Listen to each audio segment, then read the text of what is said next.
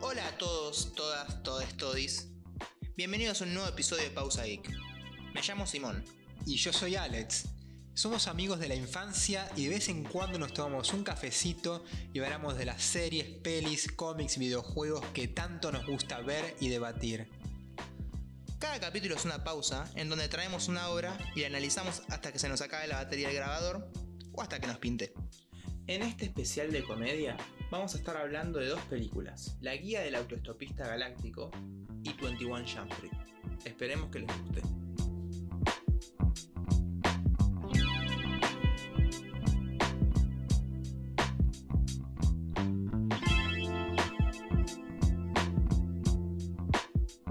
Buenas, bienvenidos a este nuevo episodio de este podcast. Hoy es un 15 de octubre del 2022 y estamos acá grabando con Simón. ¿Qué? ¿2022? 2022. Wow, ¿Cómo pasan los años de mierda? ¿Y cuántos capítulos grabamos hasta ahora? Eh, y buena pregunta. Grabados tenemos. Tuvimos seis. ¿Y cuántos salieron hasta ahora? Y hasta ahora cuatro. Pero bueno, igual eh, laburamos en el medio, estuvimos haciendo cositas. Muchas tenemos cosas. eh, otros episodios que. Nada, para el momento ya han haber salido. Pero. Sí, sí, sí, sí. Tenemos igual planeado tratar de sacarlos un poquito más eh, conforme salga la fecha, porque habíamos hecho el plan de los backups, ¿viste? Siempre, si pasa algo, tenés el backup. Pero tener tres backups, la verdad que es una pérdida de tiempo. No, Yo hasta te diría que para mí uno es una pérdida de tiempo. Para ser. mí la mayor, tipo, cuanto más sincrónico es, eh, porque fíjate, ¿qué pasó en el último, cap- el último capítulo que subimos, que hablamos de Mandalorian, que para los que están escuchando fue hace como tres capítulos? Eh, a lo último dijimos que Obi-Wan iba a ser una buenísima serie, seguramente. Sí. Boba Fett también. Pero bueno, ahí pasaron cosas también. Estábamos muy saliditos del, del, del mando también. Lo que pasa fue eso, Mando dejó la vara muy alta en Star Wars, Ah. muy alta. Sí, sí, sí. Eh, y no sé vos, pero después de eso, a excepción de por ahí Star Wars Visions. Eso te iba a decir, ese bueno. me dijeron está muy bueno, yo todavía no lo vi. Uh, está muy buena. Pasa que salió al mismo tiempo que Boba Fett, más o menos, ponele, y yo estaba como del orto con lo de Boba Fett, porque Boba Fett arranca, a mí me gusta cómo arranca mucho, pero la verdad que hay un montón de, de cómics que Catherine Kennedy sacó del canon que hacen esto mucho mejor. Ay. Igual, quiero aclarar, siempre con Alex acá bardeamos al- al- a, a Catherine Kennedy algunas decisiones que toma, pero Catherine Kennedy, chabón, es una productora de la puta madre. Lo sé, Produjo Jurassic Park. ya sé, y produjo Indiana Jones también. Por eso, y hay que ver también, yo últimamente estuve pensando mucho en esto, eh, hay que ver hasta qué punto las decisiones son de ella, las decisiones son compartidas, las decisiones... de No, Iger. no podemos saber ¿Cómo se llama el, el, el, el CEO de. No, Bob de, Iger de- de- de Disney. Eh, Bob Iger creo que ya no está más, ahora es otro. Eh, no me acuerdo ahora en este momento. Es Pero bueno, el CEO de Disney puede ser también. O sea, muchas veces se filtran noticias, la mayoría son fake news, cuando decían que las secuelas iban a dejar de ser canon, por ejemplo. Ultra fake news. Hay muchos canales de YouTube que hacen eso. No tienen los huevos, seguro. Y no lo van a hacer, porque tampoco les conviene, ¿no? nunca va a pasar. No. Eh, pero bueno, eh, estamos hablando mucho de Obi-Wan. Eh, igual en este momento está viendo una serie que para mí sí está llegando a los estándares de Mandalorian, que es Andor. No sé si la estás viendo vos. No. Mírala. Eh, ¿No te atrae? estoy un poco harto de que todo lo que me gusta de Star Wars es muy unitario y como que no es parte del mundo. Que igual me re gusta, pero. no sé. Comunitario, no entiendo. como que. Andor no importa. Andor va a sacar una o dos temporadas, le va a ir bien y no va a tener nada que ver con el resto. Medio como mando para mí. Pero que- está bueno eso, porque te da libertad creativa para tener otro tono, para Tal explorar cual. otra faceta. O sea, en este caso es eh, más thriller político, espionaje, que Sí, en Star sí. Wars casi nunca lo vimos, solamente en Rogue One. ¿Te gustó Rogue One a vos? A mí me gustó Rogue A mí One. me re gustó. Por eso, One. bueno, el escritor de Rogue One, Tony Gilroy, es el que creó y, diri- y- dirigió esta serie. Sí, sí. Y me Sí. gustó mucho él. Tipo, ah, el chabón que hacía de Andor, eh, Diego Luna, me parece que es un actorazo. Sí, sí, re, re. Eh, me gustó. e- e- esa peli tiene mi droide favorito. Sí, lo más. No me acuerdo el nombre, pero lo más. Eh, no me acuerdo. Que dice tipo, buen viaje. El capitán me dijo que te diga eso. que es como... Sí, sí, sí, no, es un cabo de risa. ¿Y qué otra cosa estuviste viendo? Ah, pará, ya que estamos hablando de, de Star Wars, eh, terminé el Fallen Order. Ah, ¿qué onda? Sin spoilers. Good shit. ¿Sí? Sí, No. sí. Como que el gameplay es una mantequita. Como Mm. que eh, maneja muy bien el hecho de que tenés, tenés un sable doble roto. Así que en un momento lo vas a ir arreglando y como que tenés toda la customización. La verdad que, que lo pagué 5 dólares, lo revalió. Es- está un poco bugueado en algunas partes, pero nunca, nunca me sacó del momento. Y si me sacó, me hizo cagar de risa. Como que fue un, fue un gif de que un chabón se puso en pose T, tipo en el medio de la cutscene y me cagué de risa. Así que, no mucho más que decir, lo recomiendo. Yo jugué creo que 7 horas, eh, pero me saturó en el sentido del Souls-like. Creo que no, Ah, no, no, no me va tanto el género. O sea, la historia, la atmósfera, los diálogos me encantaban. Tipo, Sí. el personaje eh, está muy bien. Está muy bien. No, no, todo eso está perfecto, ¿eh? Pero a mí, tipo, muy personal igual, ¿eh? Me, me terminó- Igual tendría que probarlo de nuevo ahora que tengo el control y la tele, porque hasta, hace un tiempo jugaba con la compu y me di cuenta que eso es un factor de, Ah, de cansancio, ¿eh? Sí, sí, sí, sí. Eh, Cuando vos me prestaste la Play fue un camino de ida. Pues nada, ahora que me compré el joystick. eh, así que tendría que jugarlo de vuelta. excelente. Eh, ¿Y qué otra cosa estuviste viendo últimamente? ¿Qué estuve viendo últimamente? Hace poco vi. Hace poco vi La piel cadito de Almodóvar, nunca la había visto. Uf, Excelente. uf, qué inyección de cine, boludo. Sí, sí, Tremendo sí. plot twist, no voy a decir qué es, pero tremendo plot twist. Eh, qué hombre Antonio Banderas. no me gustan los chabones en general, pero Antonio Banderas sí, boludo. El charme Em, español. Sí, boludo. Eh, hizo de malo en Uncharted. ¿En serio? Sí. Y lo eligieron muy bien, ¿eh? La verdad que. O sea, la peli Uncharted en guion me pareció. A retransicioné a Uncharted. Pero la, la peli Uncharted me copó. Ah, yo tendría que verla. Sí, de que me dijiste que estaba bien. No me convence No. Tom Holland. Pasa que, aunque creo que va a cumplir 40 años y se va a ver igual de peque. Pero Eh, igual está bueno porque es, es, es una historia en la que Nate es joven. Así Mm. que tiene sentido. Claro. Eh, pero bueno, eso. ¿Vos qué onda? ¿Qué anduviste viendo, haciendo? Y la verdad es que lo que está pasando últimamente es que está viendo. Creo que nunca tuve tantas series simultáneas saliendo. O sea, hay una oferta excesiva. Entonces, estuve viendo House of the Dragon, que le quedan dos capítulos en este momento de la emisión de este programa. ¿Qué onda? Mira, empieza, para quien no sepa, eh, pasa 170 años antes aproximadamente de Canción de Hielo y Fuego, o sea, de la serie de Juego de Tronos. Eh, y retrata, digamos, la familia de los Targaryen. eh, en, no en sus inicios, tampoco en sus finales, en el medio más o menos. Eh, y arranca muy lento, o sea, muy Mm. lento. Es como un drama, digamos, real. No vi The Crown, pero siento que tiene esas vibras, digamos. Sí, sí. Eh, Ah, como ah, todo mucho dentro de la corte. A diferencia del Juego de Tronos, que había diferentes voces en diferentes partes del mundo, acá Claro. se centra en una familia más que nada. Esas se- perdón, te iba a decir.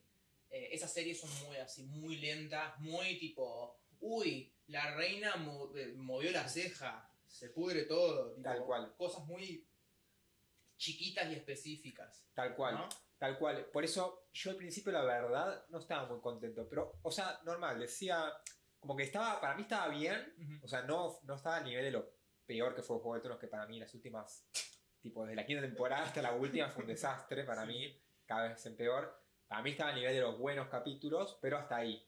Como que tampoco me voló a la cabeza. Pero va- me pasa algo fascinante, que creo que nunca me pasó con algo, que es que lo fue construyendo tan de a poco, tipo los, la trama y los personajes tan de a poco, tan orgánicamente, y sin darte cuenta, y encima con elipsis de años en un momento, llegas al octavo capítulo, piel de gallina, boca abierta. Yo no te puedo explicar esa sensación que sentí en ese momento. Parece, parece como si hubiera visto dos temporadas de una serie y vi solamente siete capítulos antes. ¿entendés? Claro.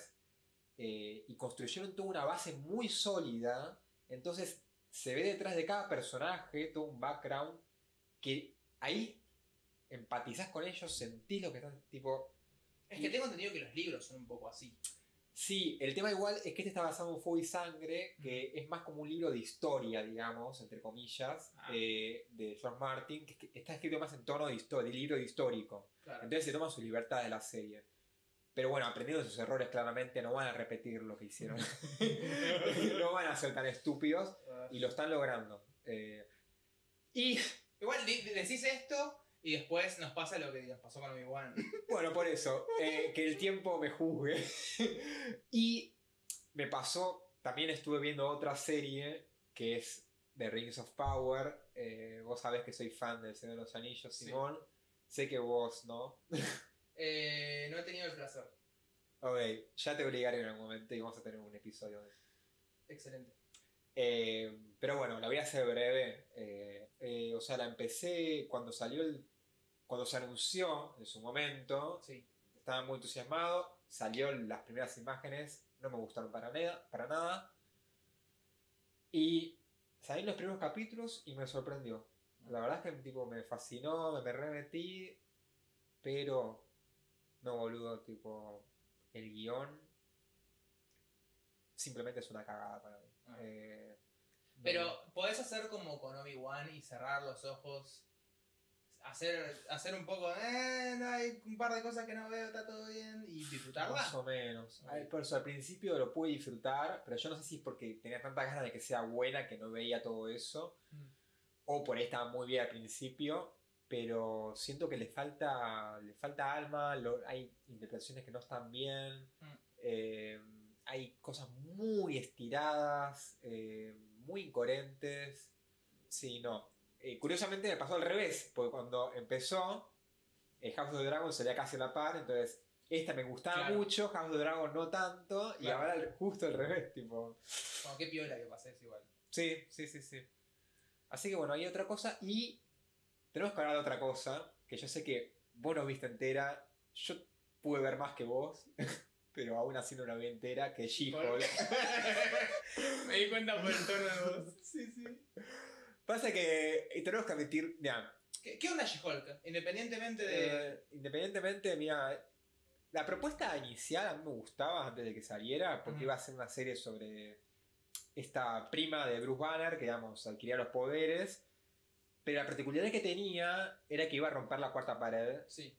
que lo hace, rompe la cuarta pared, y supuestamente en los cómics que no leí, eh, juega mucho con eso. Entonces yo dije, fa, tipo, debes, como que por ahí no va y trae otra cosita Marvel. Eh, pero la verdad es que me parece, a mí por lo menos, me pareció otra vez. Ay, sueno muy hater hoy, Simón. Espero que no me odien.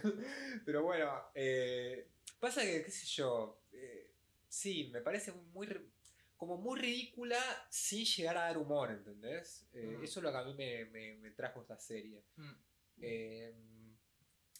Pero bueno, todo el tiempo queríamos que aparezca tal personaje que estaba anunciado que iba a aparecer. Sí, lo vamos a spoilear igual. Les avisamos que en 5 segundos lo vamos a spoilear. Sí, sí, ya hay spoilers. Bueno, que Aparece Matt Murdock. Daredevil. ¿Y ¿Qué opinas? Yo, yo, vi el- yo vi las partes de él nada más. Sí, Porque es, es mi personaje favorito de Marvel. Tipo. same. A mí también. Ya vamos a tener un episodio de la Ya serie vamos a hacer un episodio Eh, de la serie. Netflix. Por favor, Alex. sí, sí, lo vamos a hacer. Eh, lo que pasa con eso es que. A mí lo que me pasó es que. Let me guess. Ya te- La vara muy alta. Ya tenía la vara muy alta con la serie de Netflix. Sabía igual que iba a tener un tono más parecido a She-Hulk. Sí. Pero bueno, viste, no, no, no pude terminar de aceptarlo. O sea, Claro. me emocionó un poquito, me emocionó un poco verlo, obviamente, pero verlo en, en ese traje, que igual sé que es el primer traje que salió en los cómics, el amarillo, el Sí. dorado y rojo, Marvel siempre hace eso. Es- hace esas a mí cosas. me gusta eso. Me gusta, me gusta que dé como ese, como ese inicio, un nuevo inicio, pero mm, ex- yo te digo, o sea, extraño al Matt Murdock que conocemos en Netflix. Tal cual. sea, Tal cual. A mí me, me, me pasa por un lado. Por un lado, una parte de mi corazón dice eso, tipo, che. Eh, nada. Solía ser el chabón más badass del mundo y ahora. Eh, sos, haces chistes.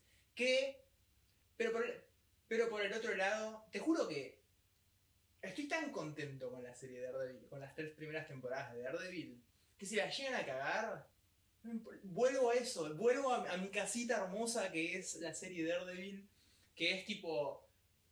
Es una mezcla de, de thriller gótico, romántico, ninja, eh, hitchcockiano, Eh, Sí, re bien filmada, re bien escrita, Pero- re bien interpretada, todo un 10. en Pero serie. perfecto, pero las peleas de esa serie, como que.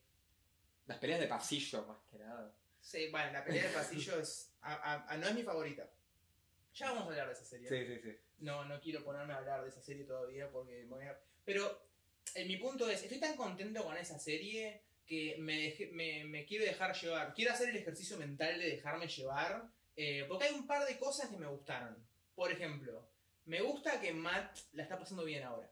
Matt siempre la resufre. Siempre está tipo depresivo, tirado en un coso hecho mierda. Siento que el chamán está disfrutando de ser, de, de ser Daredevil un poquito.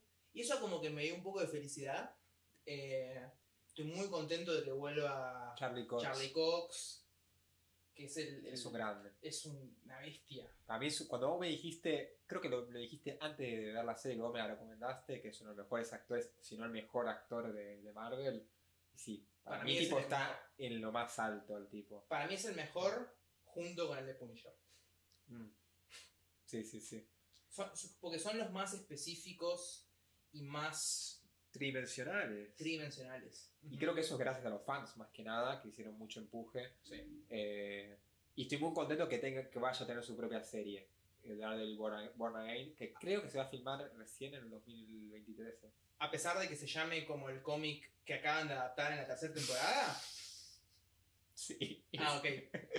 sí. A mí también me pone muy El único cómic que leí de él encima. Sí. eh, eso. Buah. No sé, no sé. Vamos a ver qué pasa. Yo sigo teniendo un poco de esperanza de que en esa serie por lo menos vuelvan al tono original lo más posible. Veremos.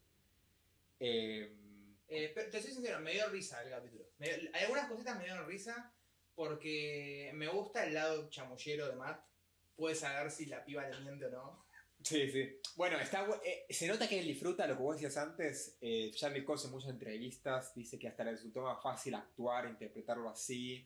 Y que le puso contento también, como cambiar un poquito el tono. Y es que en el Eh. cómic aparece haciendo chistes. O sea, hay, Sí. hay cómics en los que Matt aparece en, en cómics de chistes. Bueno, hay cómics en los que Daredevil está con Spider-Man, por ejemplo, que es algo que muchos quieren y sí, pasa eso, es verdad. Eh, pasa que, bueno, viste, yo también es muy subjetivo porque, bueno, sabes que yo me encanta más que nada Batman y Sí. me encantan las historias de ese tono, entonces es muy subjetivo, Sí, por sí, eso. sí. El humor es subjetivo.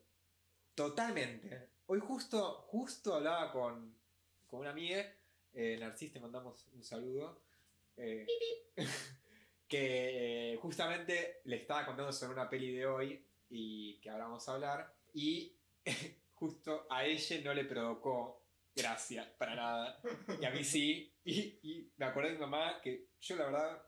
Te, te mando un beso, mamá, pero no entiendo tu humor, no lo entiendo. Eh, y ahí sí, el humor es muy, muy, re- muy subjetivo. Y eso nos lleva al capítulo de hoy en sí, que después de no sé cuántos minutos hablando, eh, que vamos a analizar dos pelis, Simón, ¿o no?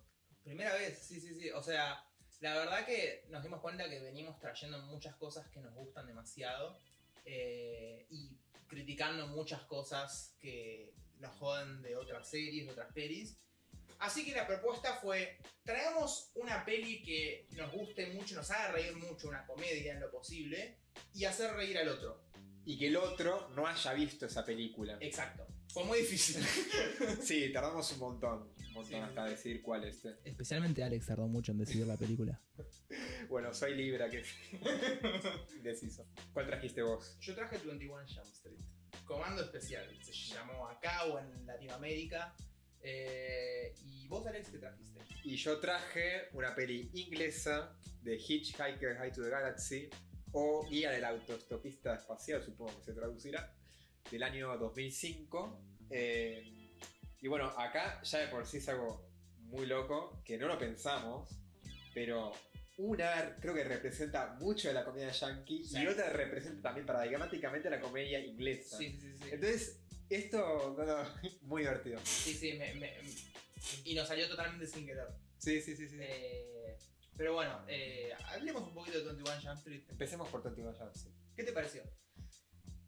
Bien, eh, me reí, eh, me gustó bastante, no sé si es mi tipo de comedia. Lo sé, por eso te la pasé. no sé si es mi tipo de comedia. Eh, hay algo de este tipo de comedia que yo me parece, si no me equivoco, vos ahora igual me vas a ilustrar con la información, es parte de la llamada nueva comedia estadounidense, ¿no? Ese movimiento de los años 2010 que tuvo Jonah Hill, James Sí, Franco. eh, Sí, sí, sí. eh, o sea, hay algunas pelis de ese estilo que me gustan, pero otras, por ejemplo, Superbad, eh, sé que me vas a odiar con el alma y muchos me van a odiar, pero no, no puedes seguir viéndola. No sé, hay algo de ese tipo de comedia, como dijimos antes, es muy subjetiva la comedia. También, Eh. eh, mucho de eso es que tenés que verlas a la edad correcta. Mm, puede ser. Por eso yo había pensado en esa, pero después dije, no, es muy, es muy escatológica, no sé si a Alex le va a gustar tanto. Quería ir con una con esta que es más, es una parodia esta. Sí, sí, sí. Esta es una, es una adaptación de una serie de los, de los 80, protagonizada por Johnny Depp. ¡Posta! No sabía eso. That's the whole point. ¿En serio? Pero, pero a la vez pensé en explicártelo antes y dije, no, se lo voy a mostrar y... Sí, re, estuviste bien. Y ese es el punto también. No sabía. punto. Muy bueno. Y bueno, la escribió eh, uno de los, de los coprotagonistas, la escribió Jonah Hill junto con Michael Bacall. Eh, y la razón por la que la traje es porque está dirigida por Phil Lord y Christopher Miller, que son los de Spider-Verse. Bueno, ahí yo ya me spoileé cuando fue el reparto y dije, ¿what? Exacto. Sí, sí, sí. No, ellos son unos genios mal. eh, son unos re genios creativos ellos. Eh, que igual me gustaron mucho más otras cosas. Sí, sí, sí. O sea, supongo que es un producto temprano. eh, no sé cuántas pelis habrán hecho antes, vos sabés. Casi ninguna. Ok, ok. Bueno, es una medio ópera prima entonces. Más o menos. Y aparte como que... Para mí lo que hace copado es que subierto un montón los tropos, hacen una parodia. Porque viste que en un momento el capitán dice tipo que estamos reviviendo un programa de los 80 porque la gente ya no tiene ori- originalidad. Y piensan que poniéndole un nombre de algo viejo va a traer más audiencia. Sí, sí, ese mensaje es re meta. Exacto. Y siento que es una parodia muy eficiente de un cierto tipo de película de acción estadounidense que se venía haciendo. Also known as Michael Bay. Si te fijas, es muy parodia de Michael Bay. Eh, es más, establece los personajes al toque. La película trata sobre estos dos ex compañeros de secundaria que se hacen policías y deben, eh, y deben ponerse encubierto en una secundaria. Que es tan absurda la premisa de la serie original que dijeron, bueno, ¿qué tal si los dos son tan incompetentes, tan incompetentes, que los ponen en la secundaria porque aparentan estúpidos como adolescentes? Sí, sí, sí. Pero bueno, estos dos pibes son unos incompetentes. La verdad que podrían haber elegido eh, a cualquier otro grupo de, de- de canas, pero nada, claramente les tocó estos. Y los mandan a esta dirección, que es una iglesia eh, coreana. que hay un Jesús coreano ahí. Sí. Eh, están todos estos policías que se meten en escuelas. Y ahí es cuando les empiezan a dar instrucciones de que tienen que encontrar una droga que está dando vueltas, que se llama Holy Fucking Shit, HFS, y tienen que encontrar el- al, al distribuidor y, a- y arrestarlo. Claro, ese es el objetivo, digamos, de la película. Exacto. Eh, y algo que aclararon muy desde el principio ellos dos, que por favor no nos peleemos, eh, digamos, en, el medio de todo esto. Aparte lo que está bueno es que toma dos estereotipos muy marcados, que es el yankee deportista popular, medio pelotudo, pero Sí. lindo, eh, y el más nerd, no tan atractivo, más Inseguro. inseguro, más impopular Sí, eh, que al principio de la peli lo ves en la secundaria, como claro. ya a uno no le acepta la- ir al prom, como digamos al baile de graduación, Sí. y el otro se burla.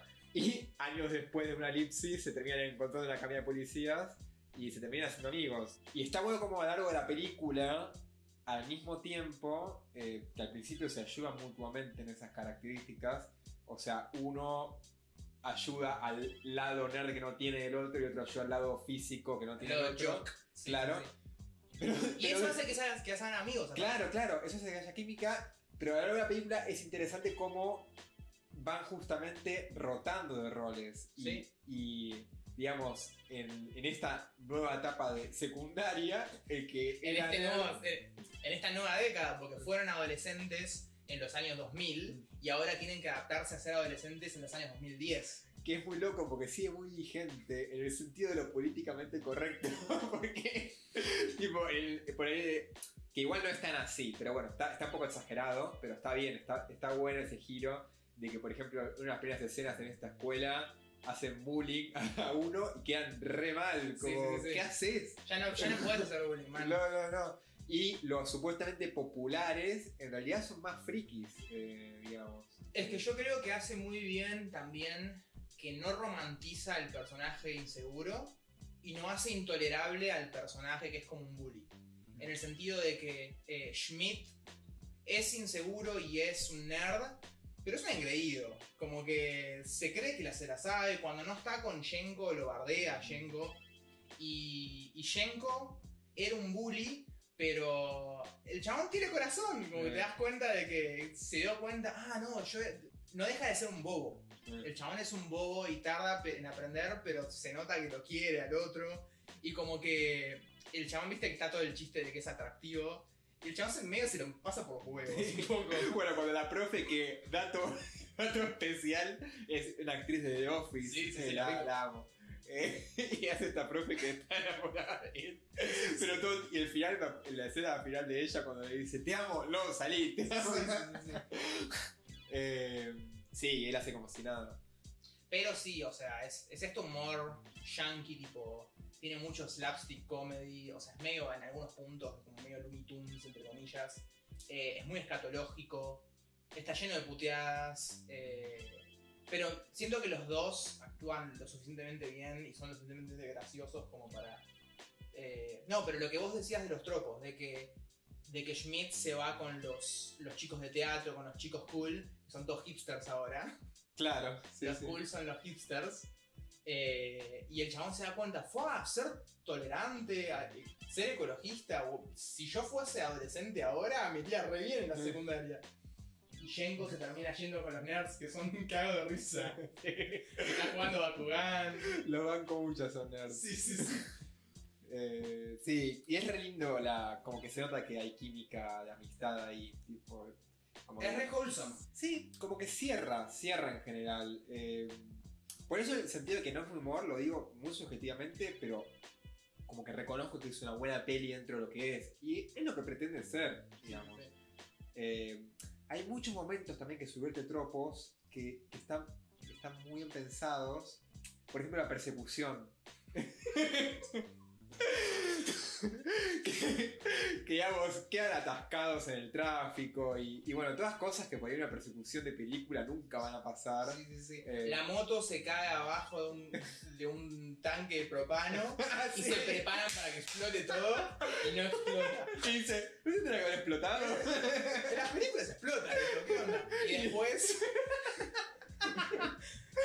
¿Ves que esa parte es excelente? y después cuando explota, ¿qué explotaba? ¿Hacía un coso de gallinas? No, pero falta una cosa. Y que está un tanque de gasolina también, que se le empieza, empieza a derramar todo y también se caen entero. ¡No, va a explotar, boludo, va a explotar! Y no explota. Entonces en la persecución terminan chocando un camión de gallinas Sí, y sí. terminan explotando eso. Y es como, eso, eso tenía que explotar. Eso no tendría que haber explotado. Sí, sí. Sí, por eso son muy conscientes de los recursos clásicos y cómo subvertirlos. Eh, que por ejemplo, es muy eh, Miller y, y Lord en Spider-Man Into the Spider-Verse de alguna forma hacen algo similar, más, mucho más sofisticadamente, Sí. en el sentido de innovar en el, en el cine de superhéroes. Y bueno, ya vamos a hablar de esa peli. Pero eso no es parodia, eso es más pastiche, me parece. Sí, no, no, no es parodia, no, no, para nada. Eh, es uni- unificar muchos elementos y darles un giro de tuerca muy innovador. Y bueno, al final de todo llevan a cabo este plan de infiltrarse, medio que se hacen amigos de los, de los nerds por un lado Brad y de, y de los hipsters por el lado, del otro lado. Está como siempre la típica pelea en, una, en un policial de que son dos protagonistas de que se pelean y para el último arco se tienen que arreglar. Como que eh, to- todo, todo el plot es un, es un dispositivo, o sea, no, realmente no importa. Ah, que ahora que lo pienso, por ejemplo, en Hot Fuzz también pasa eso. que también es una parodia de este tipo de películas, Exacto. solamente que desde el punto de vista inglés. Sí, sí, sí, sí. Eh, sí, sí, tal cual. Eh, en, en la de Keanu Reeves, me olvidé el nombre, también pasa. Eh, en y Furioso pasa. Ah, nada, eh, es, es un tropo también, todo el tiempo pasa. Eh, y bueno, como que deciden terminar la misión y tienen que ir al prom, y tienen que ir a la graduación, que es donde va a hacerse un trato entre los dealers, que es esta pandilla dealer que ya intentaron arrestar antes. La secuencia esa es buenísima. Cuando uno se acuerda el diálogo de usted eh, tiene que permanecer callado, ¿cómo era? Eh, ah, usted tiene derecho a un abogado, bueno, la clásica línea que tipo siempre lo dicen en la película y por no acordarse lo empieza a putear y por eso queda liberado y esa fue la razón por la que los envían a 21 Jump Street. Que el chabón dispara la pistola en el aire. Tan imbéciles eran. Son muy estúpidos. Es excelente. Eh, y bueno, está esta pandilla, que es la que está haciendo el, todo el deal. Eh, junto con el que encontraron que es el dealer, que es un que es uno de los entrenadores de, de educación física. O sea, el, el- el entrenador de gimnasia es el, que, el, el principal proveedor de Es el que tienen que agarrar, claro. Sí. Es el, es el que está metido en todo el quilombo. ¿Y quiénes aparecen ahí, Alex? Yo cuando pasó eso, no, digo, me estallé más, no podía creerlo. Fue un- uno de los plot twists más inesperados de Sí. mi vida. Porque resulta que esta banda de típicos, en un momento le, le dicen ZZ Top como la banda, Sí, porque sí, era así tipo Parece posta de ese barbas, brazaletes, el clásico estereotipo de la banda callejera. tipo redneck. Y de repente, tipo, están en el medio haciendo el trato. En un momento se revela que son los canas, entonces ellos no tienen otra que agarrar las armas y arrestar y, y, digamos, Claro, amenazarlo. Se les va la mierda al cover y tienen que arrestarlo ya. Como listo, la- perdimos, entre comillas, esa, esa Eh, batalla. Pero en ese momento, uno de, uno de la banda dice: No, no, yo soy agente encubierto. Tom Hansen. ¿Y quién es ese? Es Johnny Depp, boludo. ¿Qué hace acá Johnny Depp? A- acá es cuando te cuento lo gracioso. Johnny Depp dijo: Voy a participar en esta película solamente si matan a este personaje. Porque estoy harto de que me pregunten acerca de esta serie que hice un par de episodios y después abandoné. Lo, lo- lo logró porque eh, logró que quede en olvido, porque yo la verdad no sé nada. Sí, sí, sí, sí.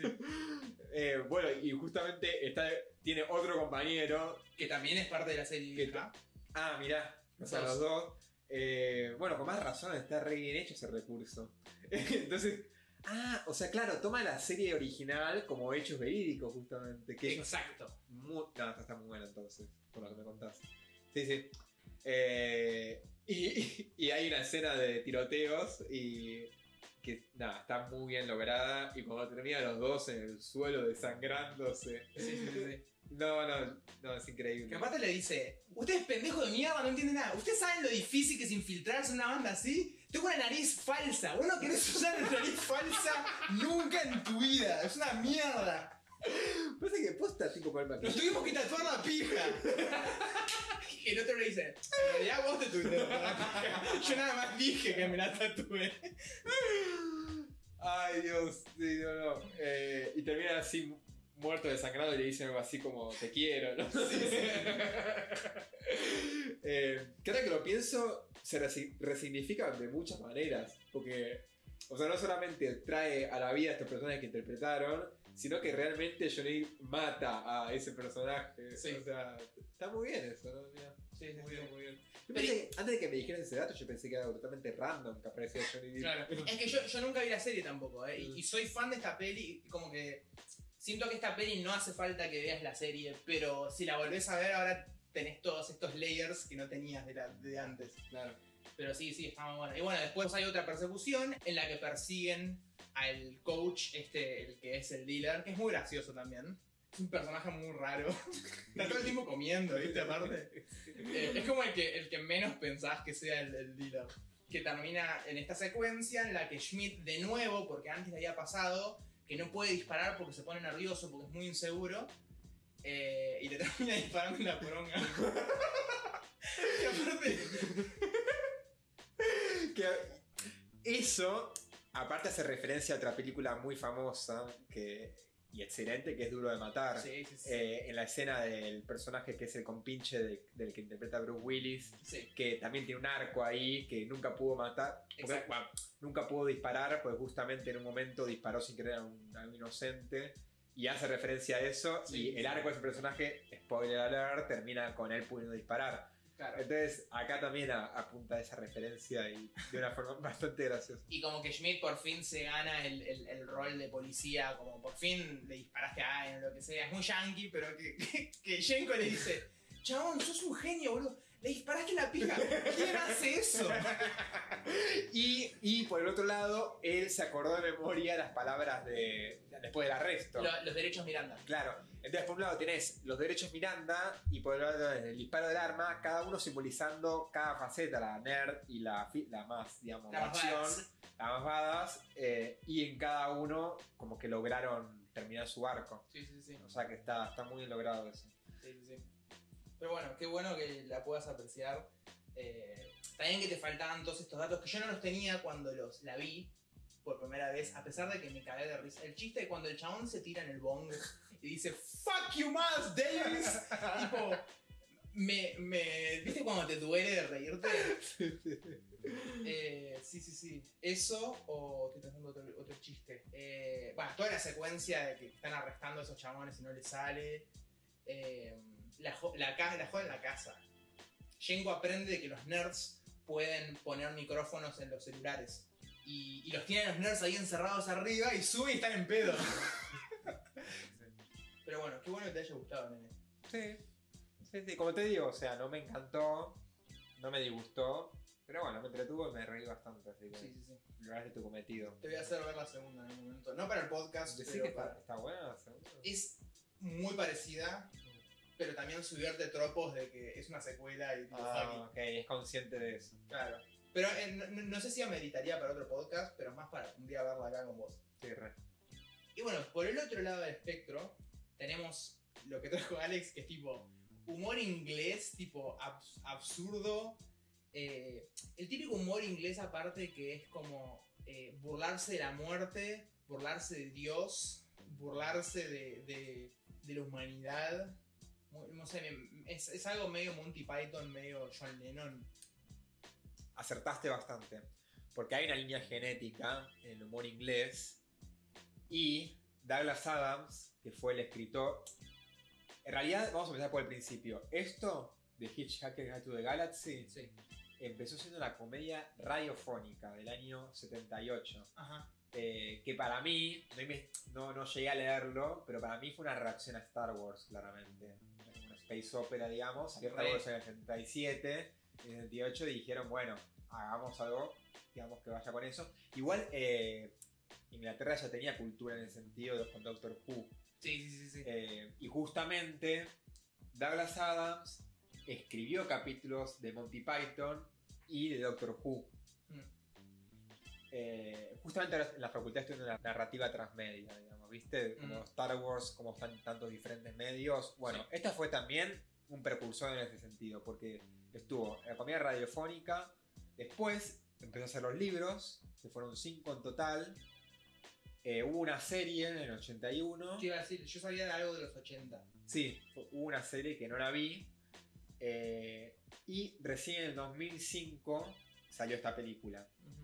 Que hay un dato, eh, el guion figura Douglas Adams, pero el tema es que Douglas Adams murió en el 2001. O sea, fue un guion póstumo que lo terminaron.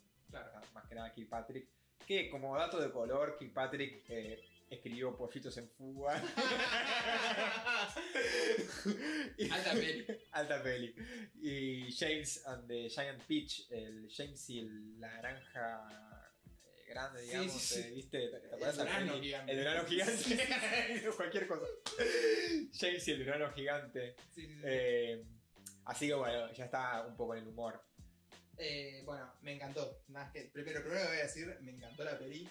Eh, me hizo reír en momentos muy random. Como que tira cosas, lo del pez que se mete en el, en el oído para... Ah, sí, sí, sí. Que, que lo googleé, eso lo googleé porque me pareció brillante de que el pez es tan... Es tan absurdo el pez. Que prueba la inexistencia de Dios. Como que leí que, que desprobaba a partir del diseño inteligente que, que el darwinismo. Ah, sí, sí. Dios dice, ay, no pensé eso. Hace puff, desaparece y mata a todos los que probaron eso. Ah. No, no, es brillante. No, Eh, increíble. O sea, para, para poner un poco la, la- la premisa de la película, Sí. eh, ya de por sí empieza. Pero justamente la película empieza eh, Los delfines. con, con los delfines, con una secuencia musical hermosa de delfines cantando Salam, Salam, ¿cómo era? Tipo, nos vemos, gracias por el. Los delfines, la tercera especie más inteligente del planeta. eh, que bueno, justamente lo estaban advirtiendo a, todo el- a toda la humanidad de que se iba a terminar la Tierra y nadie le hizo caso y se Y fue. todos pensaban que eran tiernos y que, que no estaban diciendo nada. Ay, Eh, boludo, qué gracioso. Y, y pasa a este personaje, Arthur Dent, interpretado por Martin Freeman, que seguramente ya muchos lo conocen como Watson. Que vos en lo, lo Sherlock. amamos, acá lo amamos a Martin Obvio, Freeman. lo amamos, lo amamos. Eh, recibí críticas eh, de una persona que me dijo que siempre hace el mismo papel. Eh, eh, no sé si es. O sea, un poco sí. Por ahí no tiene tanto espectro, pero es buen actor. Vos no viste la Office británica. Y tiene un rol muy parecido ahí, como que es. Es medio como el, el- el único, el único que no, realmente no está loco. Claro, bueno, Jim. Claro. Sí, yo la estadounidense y sí tiene ese rol. Y, y eso, como que es, es muy bueno para eso, me parece el flaco. Es muy bueno como. Lo mismo en Sherlock. Sí, baja a tierra la excentricidad del Sherlock. Baja a la tierra, no me salió la palabra. Sí. eh, y siento que está muy bien elegido. Sí, sí, sí, no está muy encasteado. Bueno, él es Arthur Dent y eh, resulta que eh, escucha ruidos de excavadora fuera de su casa y la quieren demoler. Eh, entonces se ponen, se le protesta delante de una excavadora. Eh, y, nada, él en realidad había ignorado diferentes llamadas de atención que supuestamente había, pero bueno, no eran muy explícitas, eh, que iban a demoler para hacer una autopista. El tema es que eso salta a una trama un poco más macro, porque un amigo suyo, que resulta ser un extraterrestre, Que se, que, ¿Cómo se llama el personaje? Ford, Eh, Ford. Sí, sí, sí, sí, tenía nombre de auto. Por eso es que debe elegir el nombre. Que se confunde y piensa que la inteligencia in- superior del planeta es, son los autos, ¿no? Ah, porque están en movimiento, por eso. Bueno, Claro, tiene bueno- mucho sentido eso. Justamente estaba a punto de atropellar un auto y lo iba a acelerar como cualquier ser vivo. Y Martin Freeman, bueno, Arthur Dent lo salva. Eh, a cambio de eso, Ford lo salva a Arthur Dent de la destrucción de la Tierra. Porque él se entera. eh, Me encanta lo organizado que es tu sección y lo desorganizado que es la mía. Bueno, y ahora viene la, la secuencia que más me voló la cabeza de la peli, que es cuando, Espera, espera. cuando se destruye la Tierra. Sí, sí, pero espera. Sí. Un pequeño detalle que en realidad, tipo, por ahí no es para tanto.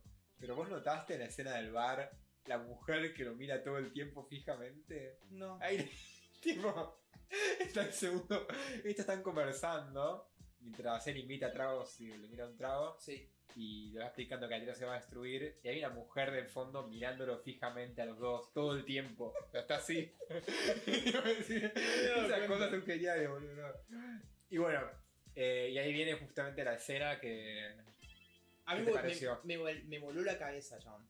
Me parece que, que, que los títulos de la peli aparezcan con la destrucción de la Tierra. Y pa- aparte, cómo está hecho esa, esa, ese zoom out El zoom out es una locura. es genial. Y la, la música, el banjo ese, me guardé el tema ese, me encantó. Es excelente. Eh, Y aparte, bueno. viste que algo muy curioso de esta peli que los efectos son 2005, pero no envejecieron para nada mal. Na- na- no sé. Hay algunas green screen que están muy mochas. Bueno, pero algunas. En Eh, pasa que hay mucho efecto práctico, ¿no? Pero está bien, tipo. Pero dentro de todo, sí, dentro sí, de sí, todo sí. se mantuvo muy bien. Tipo, está mejor que muchas pelis de Marvel de ahora. Sí. Eh, igual está a, a mí el color me parece una locura. La- o Sí, sea, sí. eh, estéticamente, aparte, me encanta. Una de mis estéticas preferidas es el retrofuturismo. Mm. Que es tipo cómo se imaginaban en los años 60, eh, 70, 50, cómo iba a ser el futuro. Que es medio los, los supersónicos, es medio Fahrenheit 451, la peli vieja. Eh, me encanta esa Sí, la estética que también to- que tomó Loki, por ejemplo. Sí, Sí. eh, y me encanta esa estética. Es es genial la estética. Bueno, y justamente el planeta Tierra fue destruido para hacer una autopista galáctica. o sea, el colmo, no, no, eh, está muy bien planteada la peli, Sí, como sí, la, sí. la burocracia arrasó con todo. Eh, y justamente la especie que se encarga de la destrucción de la Tierra son los bugones, que me encanta que sea una especie netamente burocrática, o sea, no es malvada, es burocrática. Que solo puede ejecutar planes. tipo.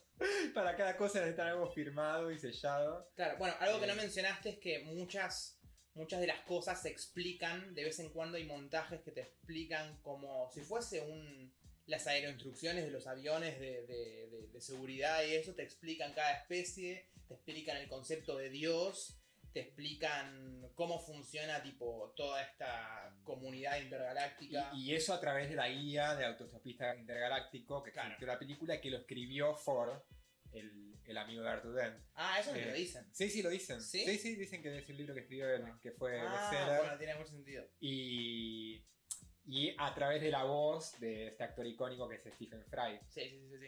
Eh, y sí, todos esos momentos de, de interludio cuando meten eh, la voz en off y la explicación son buenísimos. Sí, Eh, sí, sí. eh, bueno, en una de las primeras escenas, antes de que se destruya la Tierra, Arthur Dent menciona a una chica a la que conoció en su momento. Soy de Chanel, ¿no? Creo Sí. que es la actriz. Terrestre. Eh, se llama Patricia. Tricia. Claro, es Tricia. Eh, sí.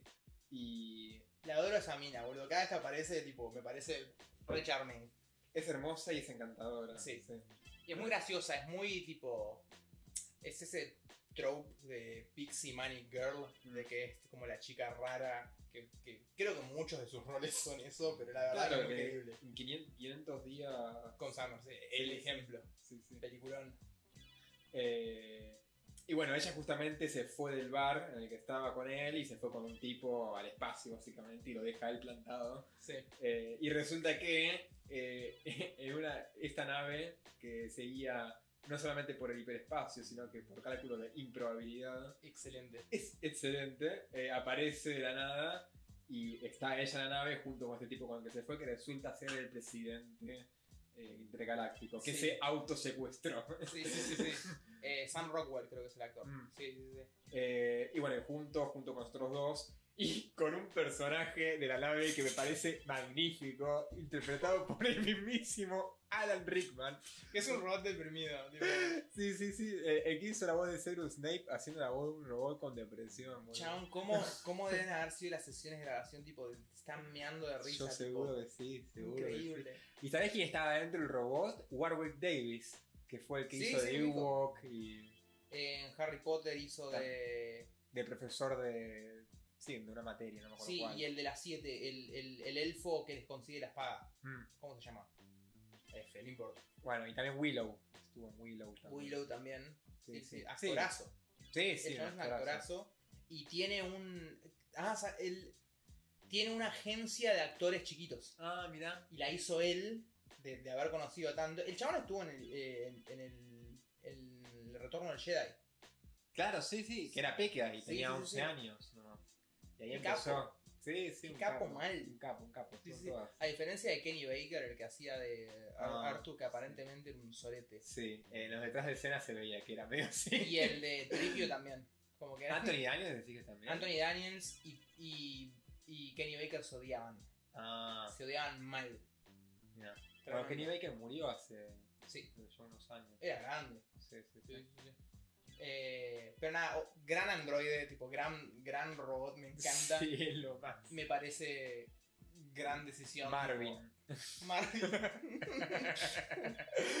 que encima está bueno porque contrasta con el presidente del mundo, que es como re positivo y re estúpido. Que, que- Qué histriónico. sí, a mí me, me llamó la atención lo.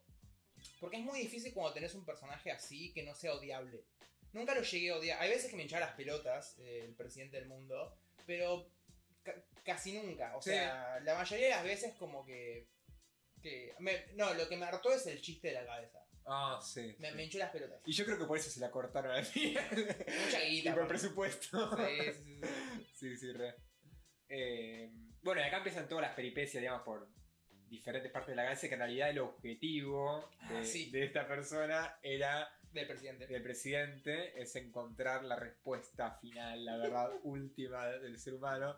Eh, Que te cuentan, bueno, eh, que te cuentan de que hubo todo toda una historia de que intentaron conseguir la respuesta mediante una inteligencia artificial.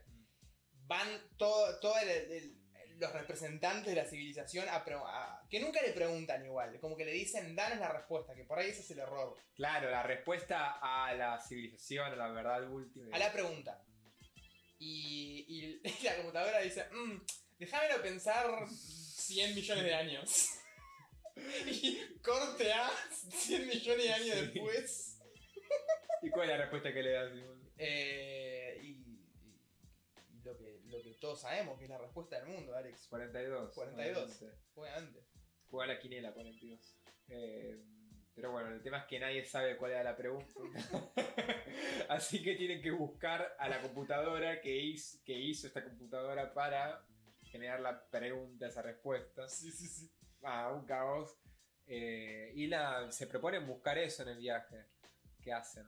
Ah, y me encanta el que, que cada vez que, que se transportan de un lugar a otro y tienen que hacer el cálculo de improbabilidades, antes de que puedan llegar al destino, como que pasan por un montón de, de universos paralelos. Sí, sí, sí. Y la transición, boludo, la transición del mundo de lana, Es buenísimo. que, que eh, se- voy a explicarla gráficamente, pero en un momento se, se convierten todos en unas especies como de lana y tipo literalmente la nave es una bola de lana tipo para tejer gigante y cuando se corrige eso hay una transición de que está Martin Freeman agarrando algo con su mano de, de lana. de lana. Ah, está, porque estaba vomitando. Porque le hace mal el viaje. Y ves la mano de él vomitando en el. eh, en el tacho de lana. Y panea para arriba y él está normal. Y de repente volvemos a mundo normal. y es muy orgánico, no se siente para nada el Tremendo. cambio. Tuve que verla como cuatro veces, como ver el momento. ¿En qué momento cambia? ¿Y descubriste el momento? ¿Cómo? No, sí, sí, es ese plano de que él está vomitando, le vemos la mano. No, tremendo, chaval. Sí, sí, sí, está Eso- bien hecho. Y, y- y la peli, si bien tiene efectos especiales muchos, eh, me parece que eh, primordialmente es CGI. ¿No? Sí, igual hay bastantes efectos prácticos haciendo una Star Wars, por ejemplo. Mm. Tipo, bastante traje. Tipo los, los bogones. eh, Ah, los bogones son- son prácticos. Todos prácticos y se ve re bien. Se van re bien posta. Sí. Sí, sí, sí, sí. Pero sí, sí, sí, sí. Eh, me- lo que me pasó un poco después es que toda la secuencia esa en la que caen en el, en el planeta de los bobones me aburrió un poco. Y fue un poco largado por ahí. Sí, con las palas que, que les golpean cuando cada vez que tienen una idea. Eso me. El- que, que cada vez que, que tienen una idea, una pala les golpean la cabeza. Eso me gustó. Por eso tiene que ver tu coto con este humor inglés. Tipo, tiene giros eh, como muy inteligentes. Sí, sí, sí, sí. eh, y a la vez graciosos. Eh, Es que tiene sentido, dado que es un planeta burocrático que no piensa soluciones. Como es verdad. Eso está muy bueno. sí, sí.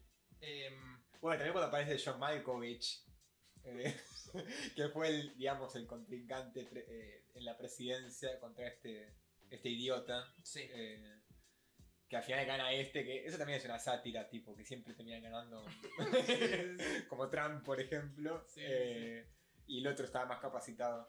Sí, sí, sí. Eh, era re evil igual chaval. sí, sí, era evil igual, sí. Pero sí, sí, sí, Eh, excelente. Bueno, y Malkovich siempre ha- hace personajes bastante bizarros, que justamente saca los anteojos y no tiene nada. Ah, sí. Buen efecto.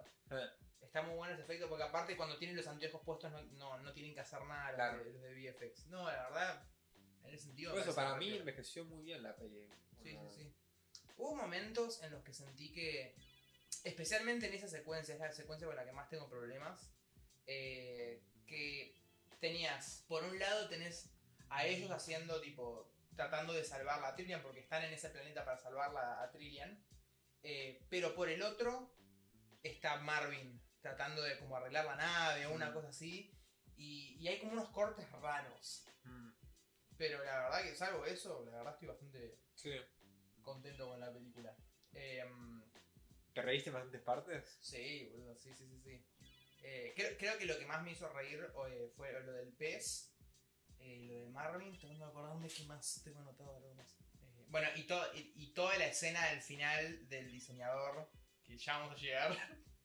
Esa escena me encantó también. Genial. Eh, tiene unos actorazos, boludo. Sí, sí. Eso es lo que me. Pasa que está toda la cuna inglesa. Eso es lo que hay en las pelis inglesas. En general, es como acá cuando aparece Darín. Claro. O sea, son un puñado de actores muy conocidos y suelen aparecer en un montón de producciones. Siento que igual es un re buen material como para remakes. Ya que están haciendo remakes, podrían hacer algo. Pasa en realidad hay cinco libros que también eh, hay un chiste en eso, por lo que leí. Que es. eh, porque al principio iba a hacer una trilogía y después hubo un cuarto libro. Entonces, medio que siempre el tipo iba reescribiendo un poco lo que pasaba anteriormente, muy. eh, y como que se reía de sí mismo, digamos. Sí, sí, sí. Está. Yo tengo uno de esos. eh, pero no, no, no lo leí todavía. Así que, por lo menos no vi, pero que no haya más, digamos, más franquicia de esto, más eh, transmedia. ¿Le fue bien a la peli? Yo creo que no. ¿Sí que no? Y, o sea, yo eh, conocía una o dos personas que la habían visto. Por lo ¿Sí? menos acá, eh, cuando la mencioné, se la mencioné un par de amigos cuando la tenía que ver y. Y por ahí quedé medio oculto, pero no, no sé hasta qué punto le habrá ido bien o mal, habrá que investigar eso. Claro. Eh, yo creo que en algún momento igual te lo aseguro y lo dejo acá, no por escrito, sino en formato de audio, que se va a hacer alguna serie de esto. ¿Sabes a qué me hizo acordar mucho? A Ricky Morty. A Ricky Morty un montón. Obvio que Ricky Morty tiene otra, otra Pero el, el- el punto. Como que el sci-fi es tan serio a veces y, y, y se guía tanto por las reglas que crea él mismo que me gusta cuando hay algo que se, se lo mete por el orto. Como que tipo. Y con lógica. Y con, y con la lógica del universo. Claro. Sí, sí, sí. sí. Sí, sí. Por eso Rick and Morty tiene guiones. Bueno, algunos no, pero un montón de capítulos tienen guiones excelentes porque están re bien pensados. Obvio. Pero nunca deja de ser como esa lógica. Yo, Sí. Yo creo que, que- Yo creo que sí, o sea, igual estoy tratando de pensar otro ejemplo de una ciencia ficción que sea así como absurda. Debe haber. Brasil, por ejemplo, de Claro. todo lo de Terry Gilliam.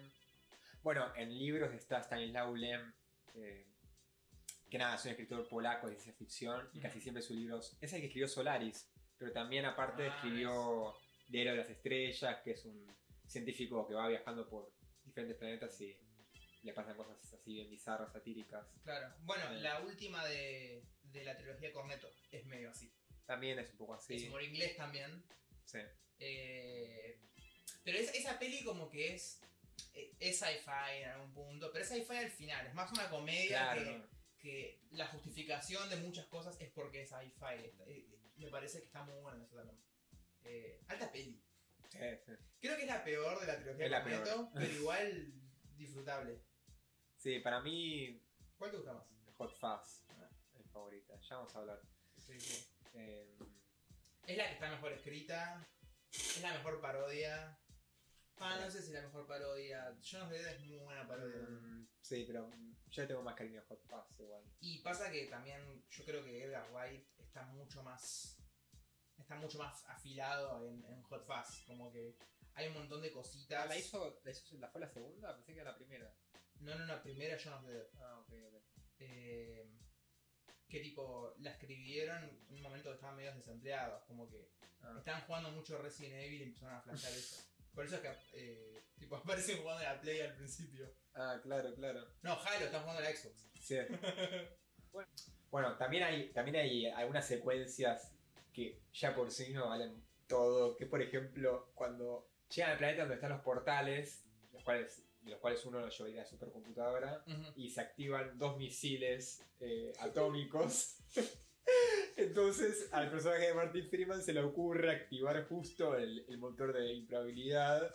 ¿Y qué hace? Le transforma a los, moto- a, a los dos, transforma a los dos misiles, uno una ballena y otro un tarro de, de planta, de flores.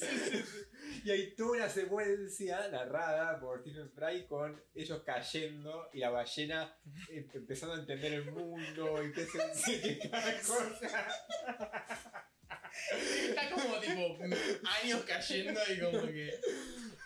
Sí, dice, oh, ¿qué es esto? Oh, viento, viento, viento, ay, el suelo, suelo, Me suelo está suena bien. trayendo al suelo, suelo. ¿Qué suelo? Sí, sí, sí. sí. Excelente. Ah, y dice que lo va a querer al suelo y lo va a amar y bueno, lo termina matando. Mientras que la planta decía, no otra vez. Ay, chabón. No, excelente. Sí, sí, por Ese es eso. humor, perdón, ese es humor como de miseria humana que me encanta. Como no somos nada. Claro.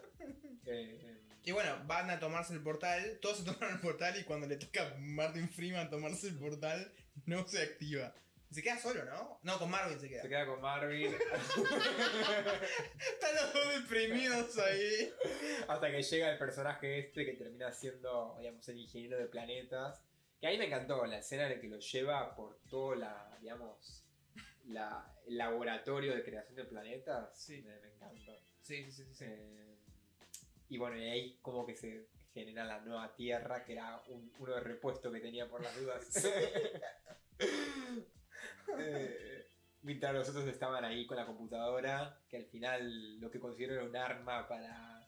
¿Y cómo funcionaba el arma? Como que te hace empatizar con lo que siente el otro. Ah, sí, sí, sí, sí. No, pero fue diseñada por mujeres que los maridos no los Ah, entendían. sí, sí. Igual- Que en un momento, eh, como que hay, hay varias instancias en que la, que la usan. Y, y cuando eh, la van a usar en la piba, dicen, no, no, no, solo funcionan hombres. sí, sí, sí. Sí, sí. Muy humor también, tipo, familia casada de los 70, que nada, fue cuando fue escrito. Sí, por eso te iba a decir, no sé si envejeció también es- esas partes de humor. Pa- para mí, salvo por ese sí. chiste. Sí, tipo, por ese de- chiste y otro. Bueno, y, un- y detalle, otro detalle bizarro es que los que crearon la planeta Tierra fueron ratones.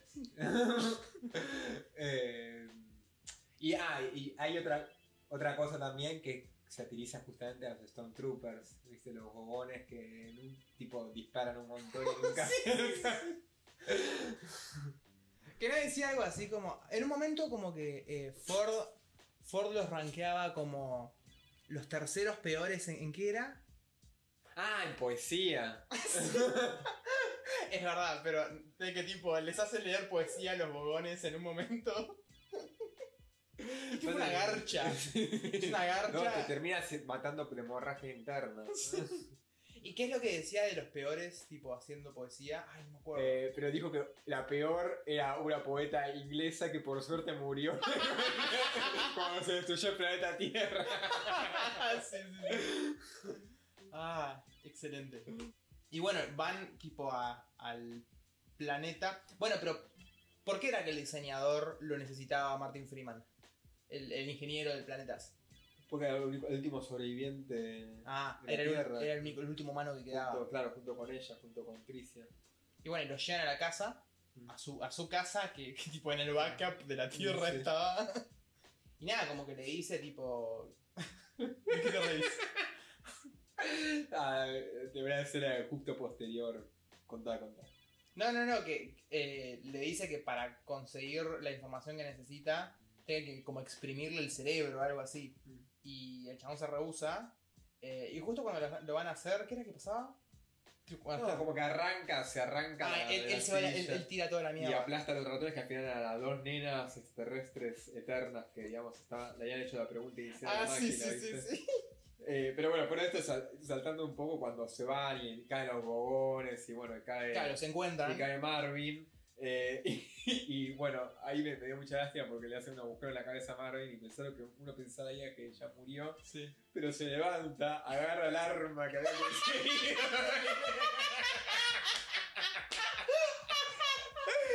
y le Ah, y dispara el arma a todos y todos se deprimen. Ya, ¿y para qué? Ya no vale la pena nada. Ah, eso es lo más inglés que vi en mi vida. es increíble. Es increíble. No, boludo. Eh, y bueno, y el chabón tiene como su tierra de nuevo. Como que es medio la- el, final. Claro, porque la melancolía es re inglesa. El tipo, es re elemento inglés. La melancolía. Eh. Los poetas ingleses melancólicos. O la canción de Pink Floyd cuando dice. Estaba pensando lo mismo. ¿Viste? Eh, Eh. En un jardín. eh, ¿Cómo era? La canción de Dark Side of the Moon. No, yo, no, yo decía otra, ¿eh? El de Time. Time, claro. ah, está bien, está bien. Hanging on a quiet desperation is the English way. Como tipo. Suprimí absolutamente todo lo que vos tenés. Tipo, eso es la forma inglesa. No, tremendo. Eh, che, no, boludo, la verdad que me encantó. Genial. Me encantó. Y, y lo mismo que. que. Y lo mismo que 21 Jump Street no lo hubiese visto por mi cuenta, me parece. Así que creo que el propósito del. Y yo tampoco hubiese visto tu último show, sí, por mi cuenta. me Sí, sí, parece. sí, sí. Así que. eh, así que bueno, creo que esto es por hoy, ¿no, Simón? ¡Ya! Sí, boludo, estamos grabando desde hace. ¿Cuánto tiempo? Bueno, hubo mucho, muchas interrupciones para que nos escuchen y está. Hubo comida, hubo. Gatos. Mi gato tirando cosas. Estoy destruido. Eh, sí, creo que ya está. Por hoy. Por hoy estamos. Igual, la verdad, me vino bien que cambiemos un poco la fórmula. Eh, para la próxima, ¿qué haremos? Ah, qué sé yo. Eso No sé, no sé, después. problema para Alex y Simón del futuro. La sí, verdad sí, que. después. eh, esto es por hoy. Todo- no, no, eso no. Todo esto. ¿Qué es esto? Eh, Así que nada, muchachis, muchaches, muchachos. Nos recontra remil vimos. Chao, chao. Chao. Thank